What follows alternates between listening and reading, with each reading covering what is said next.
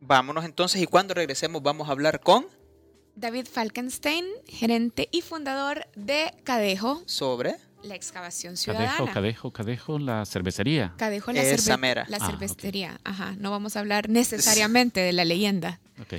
Bueno, hacemos una pausa, ya regresamos en el Faro Radio. El Faro Radio. Hablemos de lo que no se habla. Estamos en punto 105. La tecnología usada por Bloques de la Peña nos diferencia de los demás. Pesan menos, logrando transportar más unidades por camión. Pegas más bloques por hora, absorben menos agua y nuestras aristas y huecos tienen mejor acabado. Bloques de la Peña no solo cumple la norma de la construcción, la supera. Llámanos al 2241 4500. Bloques de la Peña, tecnología que no te falla. Estamos haciendo de Santa Tecla una de las ciudades más seguras del país. Ahora hay tres agentes CAMST por cada mil ciudadanos. Contamos con Escudo Tecla, el sistema integral de seguridad más moderno de la región. Crecimos la flota vehicular al servicio de la seguridad en un 2000%. Todo esto ha logrado reducir la delincuencia en un 85%. Pero lo más importante, somos la ciudad más difícil de delinquir de nuestro país. Aquí el que la hace se le ve y se le atrapa. Alcaldía Municipal de Santa Tecla. Nuestras obras hablan. La corrupción no se celebra, se desentierra. Únete a la excavación ciudadana del Faro y ayuda a desenterrar más casos de corrupción en El Salvador. Entra a excavacionciudadana.elfaro.net. La contraportada en el Faro Radio.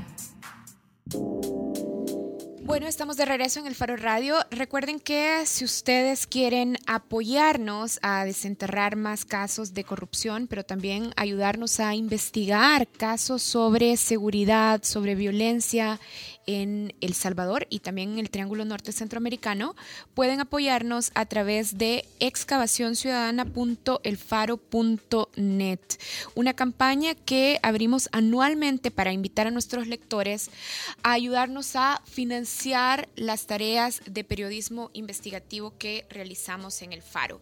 Y así como les pedimos a nuestros lectores que se sumen a esta campaña, también se van sumando otras iniciativas, otros proyectos e incluso empresas. Y hoy queremos hablar con David Falkenstein. David es gerente general y además fundador de Cadejo Brewing Company y está aquí con nosotros. Hola David. Hola Karen, muchas gracias. Bueno, en Eh, principio no vamos a hablar de cerveza, sino de la excavación ciudadana. Perfecto. Y es que, David, A menos ¿por que haya una degustación. No vine preparado. haberlo dicho antes, a la próxima. Sí, me hubieran avisado. David, ¿por qué, ¿por qué Cadejo decide sumarse y apoyar a El Faro y específicamente en un proyecto como este, como la excavación ciudadana, donde lo que estamos buscando es sacar a la luz casos de corrupción, casos de violencia y de inseguridad en nuestra región? Creo que la corrupción es algo que está al centro de, de los problemas que enfrentamos como país, como tercer mundo. Una sociedad que a donde impera la corrupción es muy difícil que progrese. No hay reglas claras, siempre... O sea, no, la gente no sigue las leyes, sino que busca formas de irse por atrás. Es ineficiente, no, no se hace un progreso colectivo cuando se comporta una sociedad de esta manera. Creo que es importante identificarla, es importante combatirla y la corrupción no es algo que digamos que solo es los políticos o que solo es los que están en poder. Todos somos parte de ella. En el país yo creo que la corrupción es, es una red que nos envuelve a todos. Y todos tenemos que estar conscientes. No es tan fácil decir, "Ay, no, yo no soy corrupto, sino que tenemos que, que estar conscientes de no tomar decisiones corruptas. Muchos empresarios podrían decir, bueno, mi tarea es hacer negocios y con eso basta. Pagar impuestos, contratar personas y dedicarme a hacer bien mi trabajo.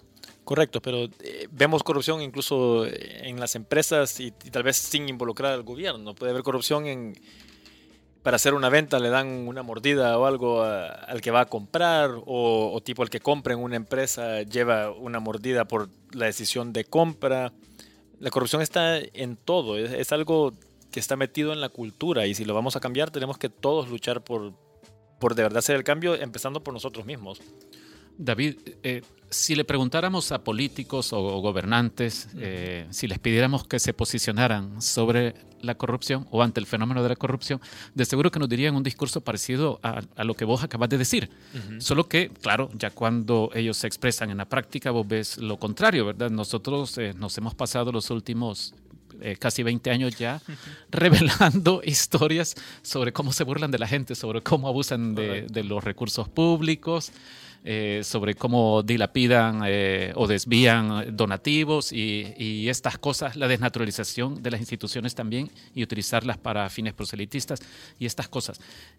o sea, lo, lo, que quiero decir es que el discurso, en el discurso hay unanimidad, pero ¿y usted qué piensa de la corrupción? Esto, pero otra cosa es llevarlo a la práctica. ¿Cómo en Cadejo tomaron esta decisión de apoyar eh, la excavación ciudadana? Porque eh, me pregunto si no es muy complicado en una empresa eh, tomar este tipo de decisiones, porque un medio que se pasa haciendo revelaciones como las que hacemos en el Faro puede resultar muy incómodo para muchos sectores. Correcto, o sea, creo que, que, hacer lo correcto lastimosamente es incómodo en nuestra sociedad, pero como Cadejo siempre ha sido algo central nuestro, es, tenemos valores como empresa, tratamos de, de, hacer lo correcto, de ser transparentes hasta en, nuestro mercadeo. Lo, que vende Cadejo afuera es como somos adentro, llevamos una empresa distinta, no, no autoritaria como tiene que ser mucha empresa acá, sino que yo creo en empoderar a la gente, en crear liderazgos desde abajo, en divertirnos haciendo lo que hacemos. Eh, entonces, eh, también yo siento que debo ayudar al país. Yo tuve la oportunidad de educarme afuera, me quedé 17 años viviendo en Estados Unidos, trabajé allá y todo, y siempre soñé con regresar y, poder contribuir, pues tuve la dicha de, poder tener una educación y una experiencia sí, variada. Ahorita que acabas de mencionar que ustedes son una empresa diferente y que le gusta, le gusta empoderar a la gente e incluso divertirse cuando hacen mercadeo, eh, no puedo evitar recordar algunos de los posts de ustedes en redes sociales eh, haciendo alusiones bastante claras a políticos. Eh, sí, y no, es que estemos enfocados necesariamente solo en políticos. No, no, no, no, definitivamente. Pero, eh, pero sí, o sea, Pero parecen ser muy oportunos en eso, es solo que eh, sí, creo que es bastante notable que ustedes ponen en la mira también a políticos cuando promocionan sus productos, por ejemplo.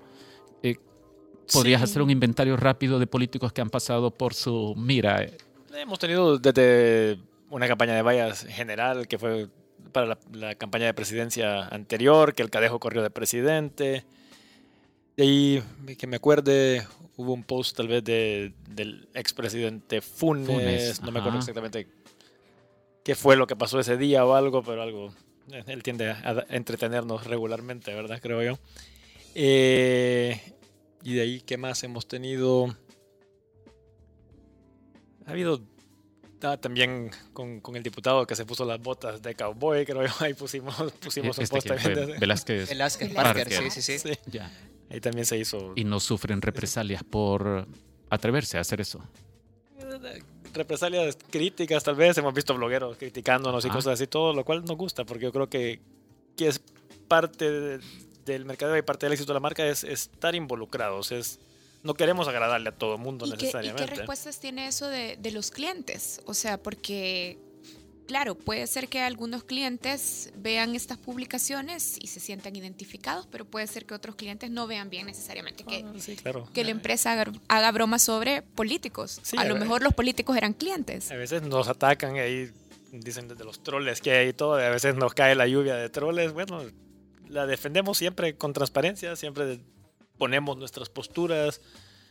Eh, no, no, no, tenemos miedo a, decir la verdad, pues, digamos, mientras no.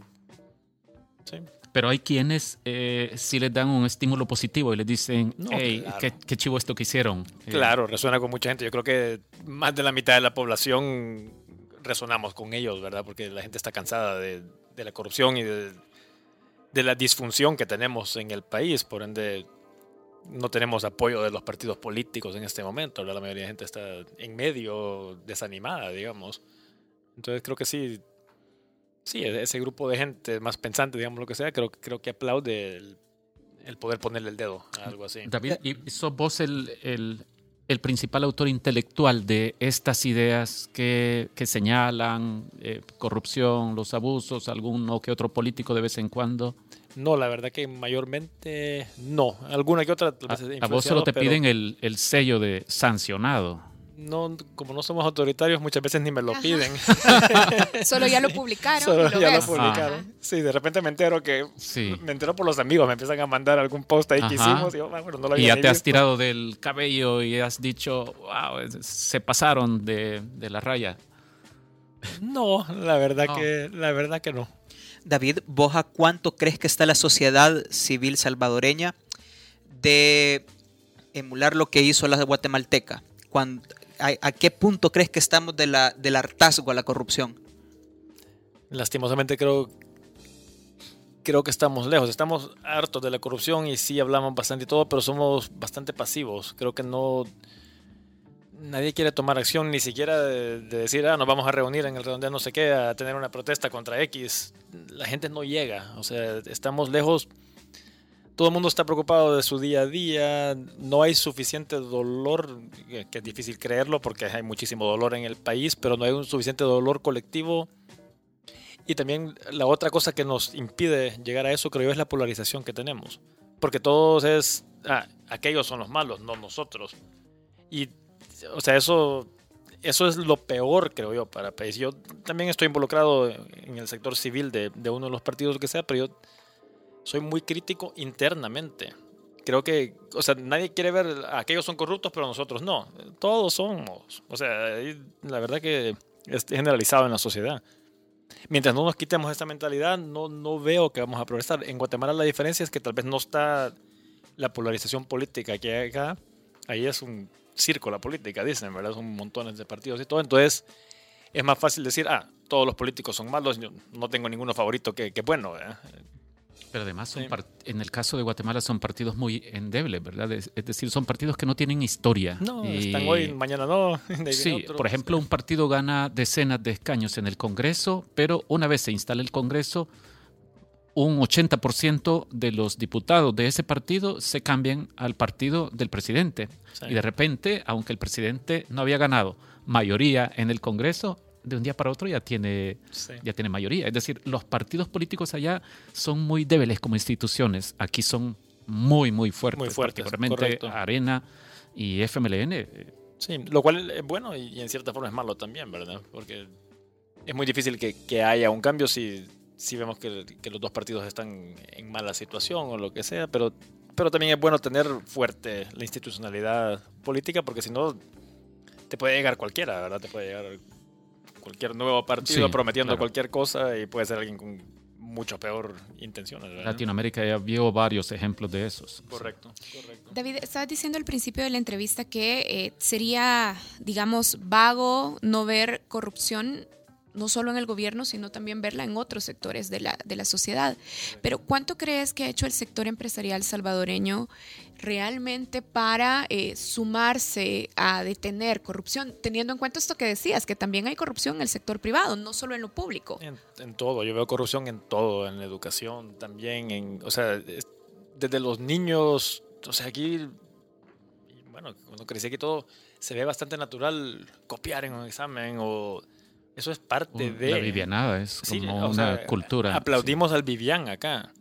Y, es bien difícil que una sociedad progrese con esa cultura. ¿Y, cómo ves entonces a el sector de los grandes empresarios en El Salvador enfrentándose y aportando también para detener esta cultura de, corrupción?